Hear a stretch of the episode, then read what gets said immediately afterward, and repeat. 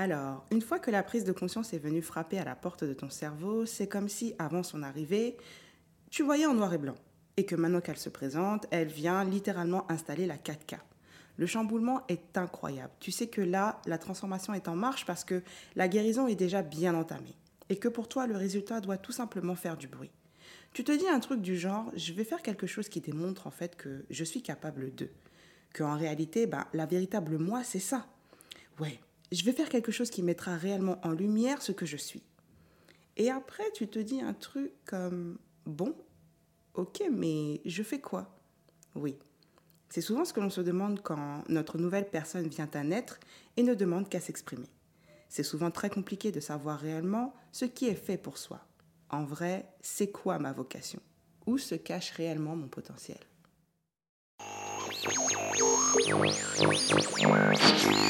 Ok ladies, bienvenue dans Mélanine Next Level, le podcast chocolat pour édifier votre potentiel et comprendre votre mindset.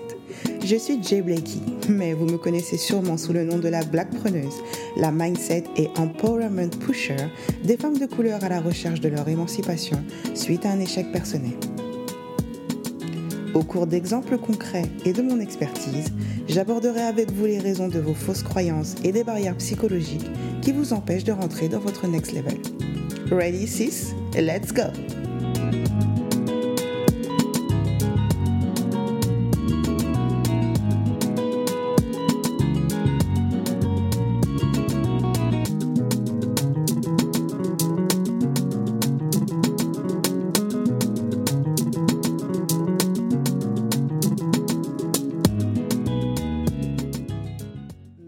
Fille ici, quatre semaines.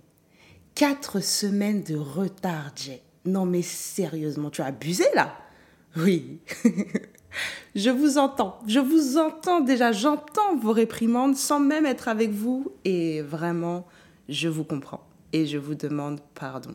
Est-ce que réellement j'ai à m'excuser Laissez-moi un peu vous raconter ce qui s'est un peu passé. L'une des choses que je ne cesserai jamais de vous répéter est de toujours écouter votre corps et votre esprit avec attention. Si j'ai eu autant de retard dans la production des nouveaux épisodes de Mélanine Next Level, c'est tout simplement parce que j'étais extrêmement, extrêmement fatiguée. Je suis quelqu'un de très, très, très cérébral. Demandez à ma mère, demandez à ma sœur qui est fatiguée, qui transpire. Avec moi, c'est toujours du sport parce que j'ai ce qu'on appelle en fait une pensée en arborescence. Mais cette pensée en arborescence, vous la multipliez par 10. Et je ne pourrais jamais vous décrire à quel point par moment cette pensée me fatigue mentalement. Mon schéma de réflexion est pour moi une source d'épuisement intense.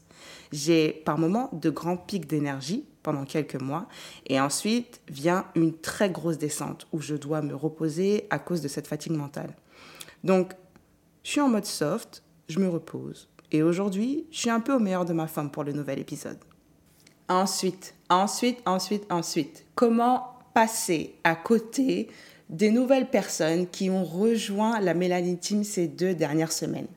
Et il était important pour moi que, à travers cet épisode, je puisse vous souhaiter la bienvenue vous souhaitez réellement une bonne écoute et espérer que à travers ces épisodes que vous puissiez trouver les solutions, les réponses aux questions que vous pouvez vous poser actuellement. Donc, bienvenue dans mon bateau. Installez-vous confortablement et prenez place parce que nous allons en direction de votre émancipation psychologique. J'ai également eu beaucoup de demandes concernant les sujets des épisodes du podcast, les, sujets à venir. Et ne vous inquiétez pas parce qu'il y aura vraiment des épisodes centrés, je ne vais pas dire à 100%, mais au moins à 90% psychologie. Mais toujours de manière à ce que ça puisse être compréhensible pour vous. Par exemple, je pense que le prochain épisode viendra parler du trauma. OK? Mais aujourd'hui, on suit notre fil conducteur et on va parler de la recherche du potentiel. Quand vous rentrez dans un programme avec moi, la définition du potentiel, c'est le step 2. OK? Donc, comme de coutume au village, on va commencer par la partie storytelling. C'est-à-dire que, dans un premier temps, je vous explique comment cela s'est passé pour moi concernant ma recherche du potentiel. Je regardais mon père s'en aller chaque matin en direction de son travail où il occupait le poste d'animateur radio. Quand j'étais au collège, pendant les périodes de vacances, je pouvais, si je le voulais, entendre sa voix présenter les informations du midi. Mais j'ai compris vers l'âge de 15 ans que ceci n'était pas réellement sa vocation et qu'en réalité, sa passion consistait à conseiller les chefs d'État africains. Eh oui, mon père était un politicien. Il prenait la parole dans les assemblées, les radios, les télés. Il écrivait des livres et formait à sa manière la communauté ivoirienne afin qu'elle rejoigne sa cause. D'ailleurs, quand j'y réfléchis, je pense que mon père aurait souhaité que je sois comme lui. Et d'ailleurs, je pense que c'est le souhait de tout père, que je m'intéresse à la politique, que je suive son parcours. Mais à cette époque-là, tout ce qui pouvait avoir une connotation morale qui me rappellerait mon père était inconsciemment prohibé. Mon esprit avait associé mon paternel à tout ce qui avait échoué ou manqué chez moi. Et par conséquent, il était hors de question pour moi que je ne lui ressemble, même de loin. En grandissant, j'ai eu l'opportunité d'avoir deux entreprises avant d'être la blague preneuse que vous connaissez. J'ai été maquilleuse professionnelle et décoratrice événementielle. J'ai aimé mes entreprises, oui, je les ai sincèrement aimées, mais à la longue, elles sont devenues semblables à l'activité d'animateur radio de mon père. Quand je poussais ma réflexion sur des projets à long terme dans chacun de ces secteurs, je, bah, je n'y trouvais pas mon compte en fait. Et pour encore faire le parallèle avec l'activité salariale de mon père, lorsque moi je partais travailler dans le salariat, je tombais souvent malade. J'avais toujours des douleurs que je ne pouvais expliquer, mal au dos, mal à la tête, mal au rein. Et c'est en étant responsable ressources humaines et planning que j'ai fait la découverte de l'anxiété. D'ailleurs, à tête reposée, je fais le constat que j'ai toujours eu du mal à rester plus d'un an à un même poste. Puis, ma dépression est arrivée et le Covid a également fait son entrée. Donc, j'ai eu le temps de faire le point sur ma propre vie.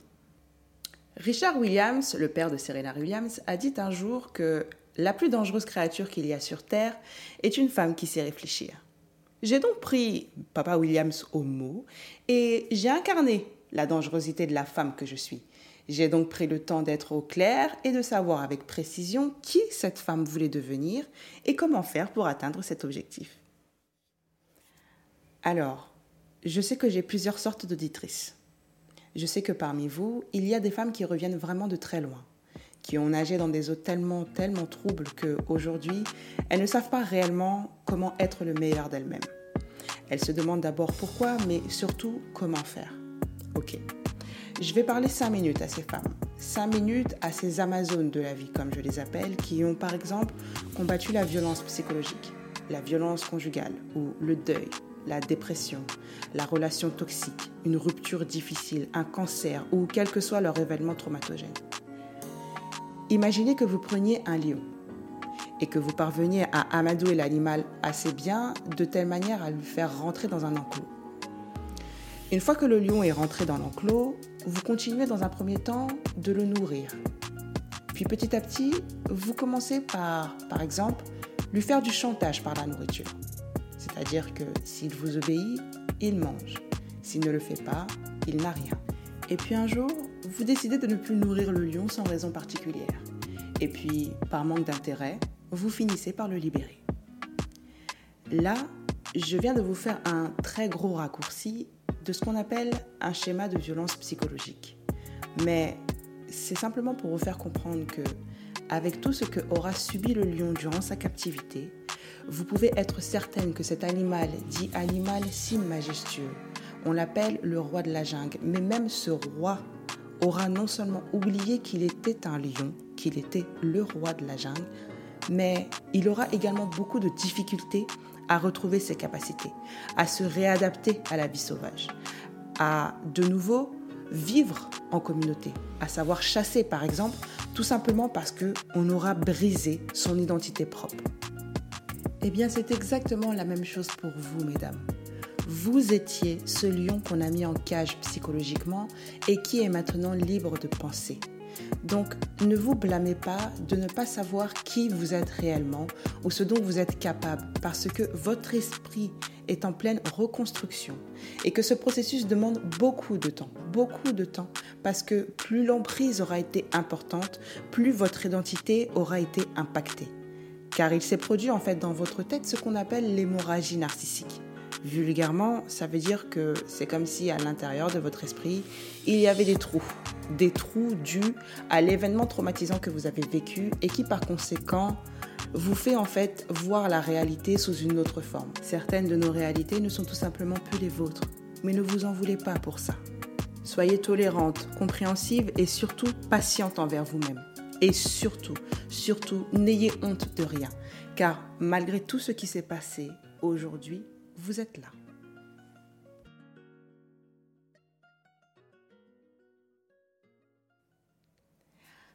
Alors, mettons le pied dans le plat.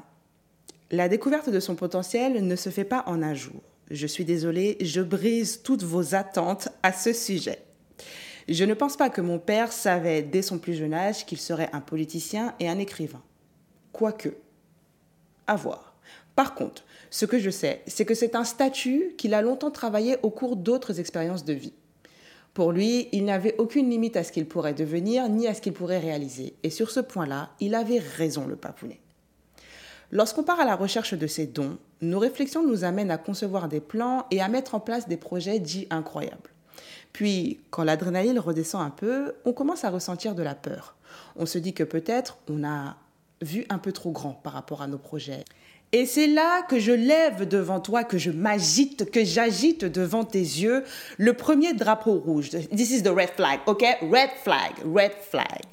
Si tu t'arrêtes à l'idée que ce que tu veux réaliser est impossible, tu donnes alors raison à tes limites. Au moment où tu acceptes cela, ton mindset va donc imposer dans la terre ces fameuses limites appelées croyances limitantes qui vont réellement t'empêcher de développer ton potentiel. Et par la suite, tu comprendras que au final, ce qui t'a fait le plus peur, c'était tout simplement de vivre selon ton dit potentiel. Les peurs que tu avais et qui t'ont empêché d'actionner se trouvaient en fait dans ton ego. Et l'ego est cette fameuse partie de nous qui veut à tout prix obtenir la reconnaissance, mais qui également nous protège du rejet de la société. En d'autres termes, l'ego, c'est la zone de confort. Je suis en train de me demander comment est-ce que je vais t'expliquer ce qu'est l'ego. Et je ne vais pas te l'expliquer dans un grand jargon français, je vais te l'imager. Ok? J'adore faire les métaphores. Je sais que tu as compris que j'aimais les métaphores. C'est parti. Imagine que tu vives en banlieue. Tu vis en banlieue au milieu d'une cité. Tu es né et tu as grandi dans cette cité. Tu as eu tes premières expériences au sein de cette cité. Et puis un jour, quelque chose te pousse à aller voir ce qui se passe dans les beaux quartiers donc à sortir de cette cité. Tu te balades, tu commences à parler avec les gens de la grande ville, tu manges avec eux, tu commences à voir comment ils s'habillent, etc., etc. Bien que tu aies cette mentalité, cette attitude, ce langage de cité, au fur et à mesure, tu commences à apprécier les manières, le style, la forme soutenue des gens de la grande ville. Et un jour, tu commences à prendre conscience que, en fait, la grande ville pourra te permettre d'avoir plus d'obtenir plus, d'être meilleur et d'avoir beaucoup plus d'opportunités. Pourtant, tu sais aussi que dans la mesure où c'est la cité qui t'a façonné, ben, tu auras du mal à t'en défaire parce qu'en réalité, c'est tout ce que tu connais. Mais malgré ça, tu décides de la quitter. Tu décides que ça y est, c'est bon, la grande ville, j'ai goûté, j'ai aimé, je veux. I see it, I want it, I love it, I get it. OK? Eh bien, la cité, c'est l'ego. Et la grande ville, c'est ce qu'on appelle la zone de génie. Et comme ta recherche de potentiel doit t'amener dans la zone de génie, ton ego va générer un flot de pensées qui vont te faire peur et qui saboteront tous tes plans dans la mesure où là où tu vas, pour ton ego, c'est l'inconnu. Et l'ego n'aime pas ce qui est inconnu. L'ego n'aime pas ne pas avoir la main sur les choses qu'il ne maîtrise pas. Et si je dois reprendre l'exemple de la cité, tu seras d'accord avec moi que il est toujours difficile de quitter la cité. Ensuite, quand on parle de recherche de potentiel, il s'agit de connaître ses dons et de savoir comment les utiliser. Je ne suis pas pour ces personnes qui te disent d'imaginer la vie que tu souhaiterais avoir parce que inconsciemment, tu vas t'acharner et tu vas chercher des solutions pour avoir cette vie imaginaire.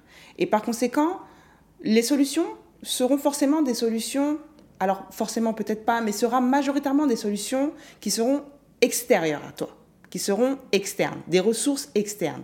Or que je sais déjà que dans un premier temps, il y a un flot d'énergie, il y a un flot d'expérience, il y a un lot de choses qui est à l'intérieur de toi, qui ne demande qu'à s'exprimer et qui pour moi est la somme des choses qui pourraient être une véritable mission pour toi. Quand je dis mission, j'entends par là que l'ensemble des facultés, des dons qui sont à l'intérieur de toi, détermineront à la longue ce qu'est ta mission de vie. Je te donne un exemple. Imaginons que tu es la tchatch. Voilà. L'exemple, je suis en train de te le, de te le pondre sur l'instant T. Là, c'est beaucoup de... Là, c'est du one-shot, hein, l'épisode, là. Du one-shot total. Imaginons que tu es la tchatch. Tu sais intervenir dans une assemblée. Tu sais capter l'attention, par exemple. OK, ça, c'est ton don. Tu vas travailler sur comment utiliser ce don, dans quel domaine, par quels moyens, etc., etc.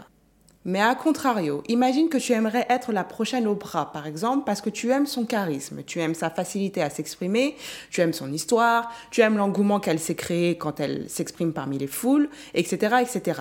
Sauf que, à côté de cela, toi, tu n'as pas le don du verbe. Donc c'est quelque chose que tu vas devoir travailler. C'est quelque chose que tu vas devoir aller chercher à l'extérieur. Or que à l'intérieur de toi, il y a un autre don qui sommeille, un autre don qui ne demande qu'à être utilisé. Pour pouvoir savoir quel est cet autre don, tu dois apprendre à être attentive et tu verras en fait que ton potentiel te parle à chaque instant de ta vie. Il te parle et il t'appelle même parfois sous une forme que tu ne parviens pas à comprendre sur le coup. Un autre exemple. Aujourd'hui, les exemples, ça va y aller. Hein. Tu étudies, on va dire que tu étudies pendant X années le marketing. Tu as escaladé les échelons, tu as tu es devenu cadre au sein de la société, tu as un grand salaire, tu as une bonne place, tu es respecté, etc., etc. Tout te réussit, le travail, la famille, la maison, tout est là, le tableau est parfait. Picasso a signé. Seulement le soir, quand tu rentres chez toi et que personne ne te regarde, quand tu t'assois devant ton jardin, tu te mets à pleurer. Tu pleures parce que tu as tout. Tu as effectivement tout, mais pourtant, tu n'es pas heureuse et tu ne parviens pas à en, expliquer la raison. Ou alors, comme je l'ai expliqué pour moi au début de l'épisode, il t'arrive souvent de tomber malade. Tu es toujours fatigué, tu as souvent mal au dos, tu as souvent mal au ventre sans réelle raison.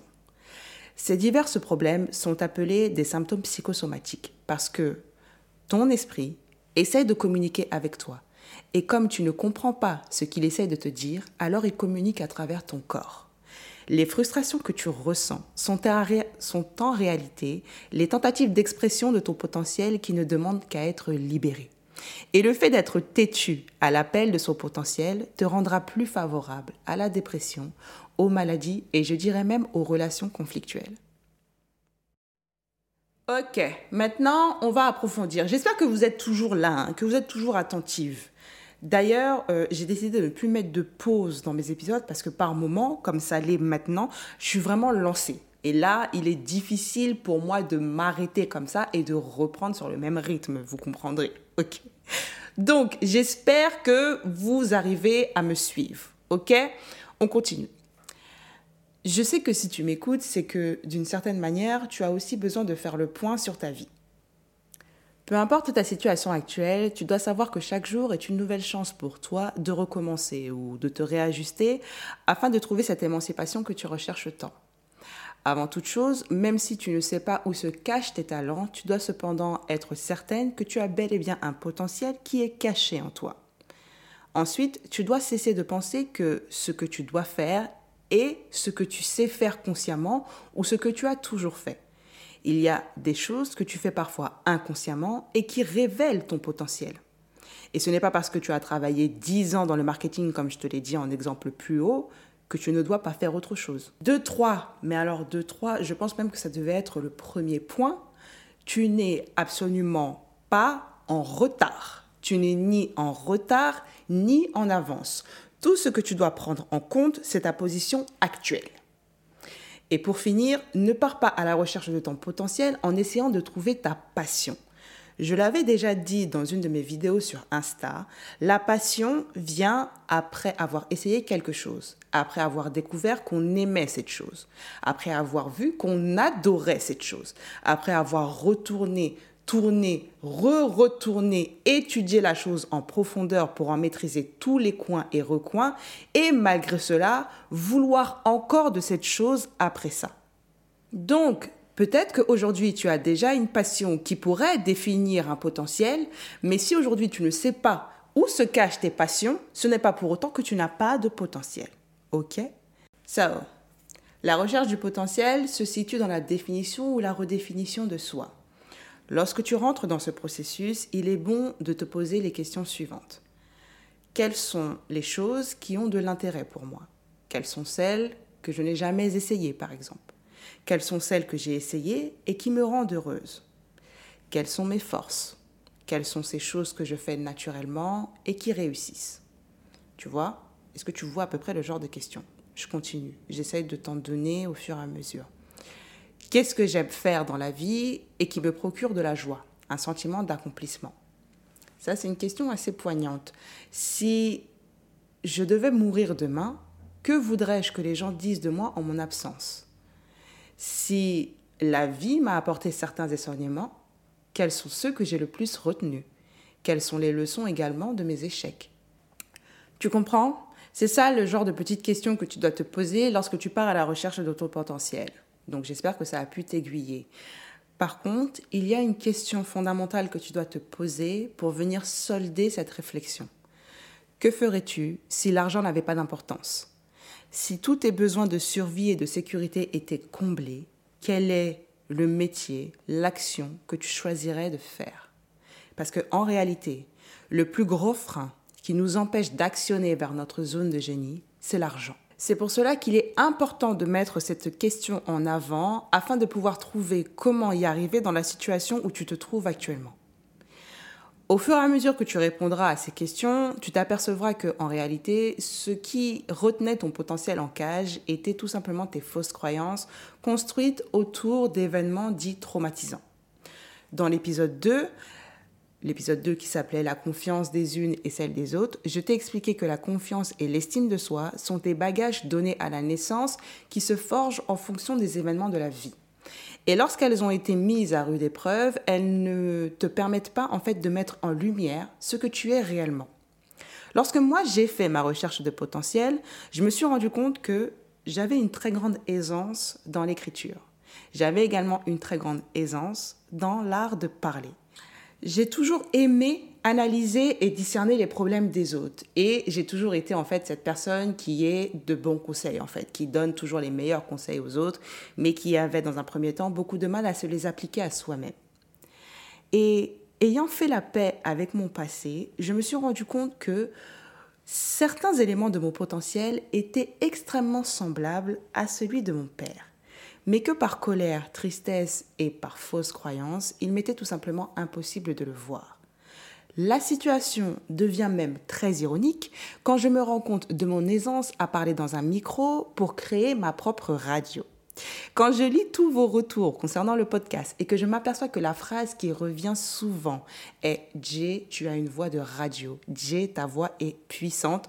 Je souris. Je souris intérieurement parce que c'est littéralement ce que l'on disait à mon père. Nos talents sont bien souvent dissimulés derrière nos blessures, derrière nos séquelles. Voilà pourquoi il est important de faire une bonne introspection pour la bonne découverte de son potentiel. J'y pense d'ailleurs, mais il y a un dessin animé que j'ai pris le temps de regarder durant ces quatre semaines où euh, je me suis absentée qui s'appelle Encanto. Encanto est un dessin animé vraiment magnifique parce qu'il parle de la recherche du potentiel et des dons qui sont attribués à chacun en fonction de leur personnalité. Et je t'invite à regarder ce dessin animé parce qu'en même temps, il est beaucoup il y a beaucoup de leçons à l'intérieur de ce dessin animé, de beaucoup de leçons qui pourront te permettre de réajuster ton mindset si tu pensais justement ne pas avoir de dons, si tu pensais ne pas avoir de potentiel, si tu pensais être une personne lambda quelconque. Regarde ce dessin animé, ça te remettra justement l'esprit à l'heure. En dernier lieu, je tiens également à préciser que là, nous avons effectivement parlé de potentiel intellectuel ou de potentiel entrepreneurial entre guillemets. Mais tu dois savoir aussi que le fait d'être, par exemple, une bonne mère, le fait d'être une bonne petite amie ou une bonne épouse, le fait de savoir aimer, de savoir écouter, le fait de savoir apaiser une situation, tous ces exemples sont également des sources de potentiel. Le potentiel ne se trouve pas uniquement dans le fait d'entreprendre. Le fait même, je vais te donner un exemple, le fait même d'être une femme agaçante, et j'entends par là le fait d'être une emmerdeuse, cache un potentiel. Tu pourrais également être extrêmement doué dans le fait de rassembler, par exemple. On pourrait te reconnaître comme, je sais pas, la plus bonne des plus bonnes des maîtresses de maison, car tu aimes recevoir les gens et que tu fais ça vraiment bien.